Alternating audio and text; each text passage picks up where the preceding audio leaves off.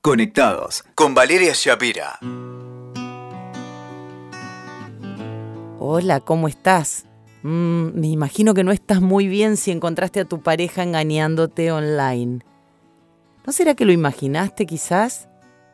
Vos me vas a decir, se volvió loca, esto no puedo haberlo imaginado. La infidelidad te cuento que es más vieja que la injusticia, pero claro, en tiempos modernos está más expuesta por esto de las redes sociales, por esto del Facebook, por eso del Instagram, por esto del WhatsApp, por eso de no te quiero cansar, ¿no? Es por esto que en la época de nuestras abuelitas descubrían que les habían metido los cuernos en el velorio del marido y nosotros nos damos cuenta en el Facebook. Simplemente abriendo el Facebook vemos que nos metieron los cuernos. Y eso es terrible. Ahora yo te preguntaba si no será que te lo imaginaste, porque muchas veces tales traiciones no son metidas de cuernos, sino simplemente un like en Facebook o en Instagram, que te pueden deparar toda una paranoia sobre algo que en realidad no existe. Te voy a contar los datos de una encuesta de match.com que es muy reveladora. El 48% de quienes respondieron el cuestionario dijeron que las redes sociales pueden llegar a arruinar una pareja. Otra encuesta del sitio, que es el sitio pionero para encontrar pareja en línea, reveló que la confianza es el valor fundamental para poder llevar adelante una relación. Vaya revelación, ¿no? Claro, cualquier relación se construye en base a la confianza. Y lo que encontraste o crees haber encontrado justamente está erosionando tu confianza. Así que te voy a contar algunos, te voy a dar algunos tips para transitar este momento y que no te sientas tan mal y que no te sientas tan solo o tan sola. Primero, las apariencias pueden engañar. ¿Cómo es esto? Un like, un me gusta, un...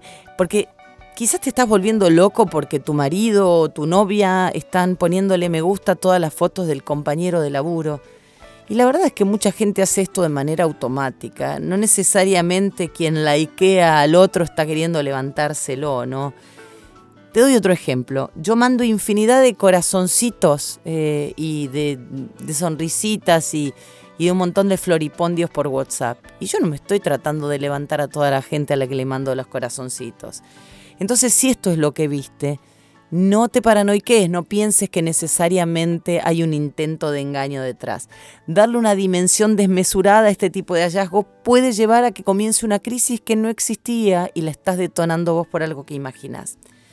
Ahora, ¿qué pasó o qué pasará si encontrás evidencias irrefutables? Cuando digo evidencias irrefutables es nos encontramos en tal telo, los telos que viejas ¿no? Pero bueno, nos encontramos en casa a las 3 de la mañana. Bueno, no hay dudas. O sea, con el jefe uno no se reúne a la madrugada y mucho menos en casa.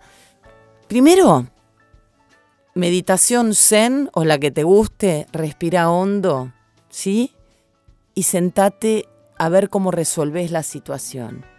Te quiero contar de paso, antes de estos hallazgos que parecen, bueno, el, el de recién era irrefutable pero pasa muy, muy frecuentemente, por ejemplo, en las apps de citas, que la gente empieza en una relación pero se olvida. No, no, te juro que ocurre. Ya sé que vas a decir que esto no pasa, pero pasa. Hay gente que se olvida de dar de baja sus perfiles. Entonces, quizás encontraste al novio o a esa pareja reciente con la que están tan entusiasmados con un perfil en una app de citas y decís, me está recagando. Bueno, quizás se olvidó simplemente de dar de baja el perfil. ¿Sí? Así que tranqui con eso. Y acá viene el ítem más importante eh, que vos me vas a decir, ya no vale llorar sobre la leche derramada porque lo que encontré, lo encontré. Bueno, quizás no te sirva para esta relación, pero te sirva para la próxima. Tené presente que quien busca siempre encuentra. Y se dice más popularmente, y te voy a pedir perdón por la grosería, pero que el que busca mierda la encuentra. Entonces, si revisas los chats, si te metes en el teléfono de tu novio, de tu novia, de tu esposa, de tu amante, si estás todo el tiempo stalkeando el Facebook, si ves los dispositivos del otro, si haces investigaciones cruzadas y llamas al laburo y preguntas, te haces pasar por otro y preguntas, no solo estás vulnerando la intimidad de tu pareja, sino que estás faltando al pacto de confianza que los dos han construido. Y una pareja se construye, ya te lo decía al comienzo, en base a la confianza mutua.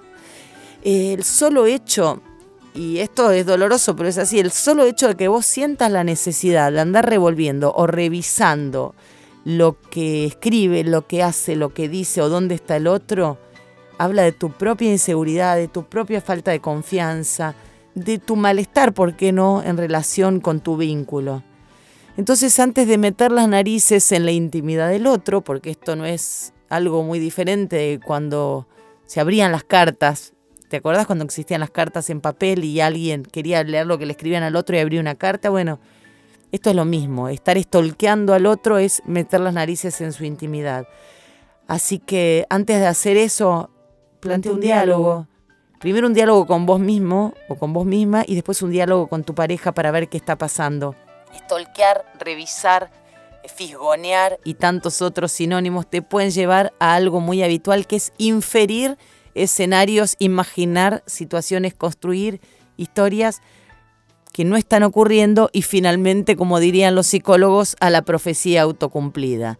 Estoy pensando tanto que me vas a cagar, estoy revisando tanto que al final sucedió, sucedió lo que estaba yo pronosticando y de alguna manera eh, creando en mi, en mi cabeza, ¿no? Nuestros pensamientos crean nuestras realidades, lo decía la gran Louise Hay, y en este tema lo siento, pero también funciona así.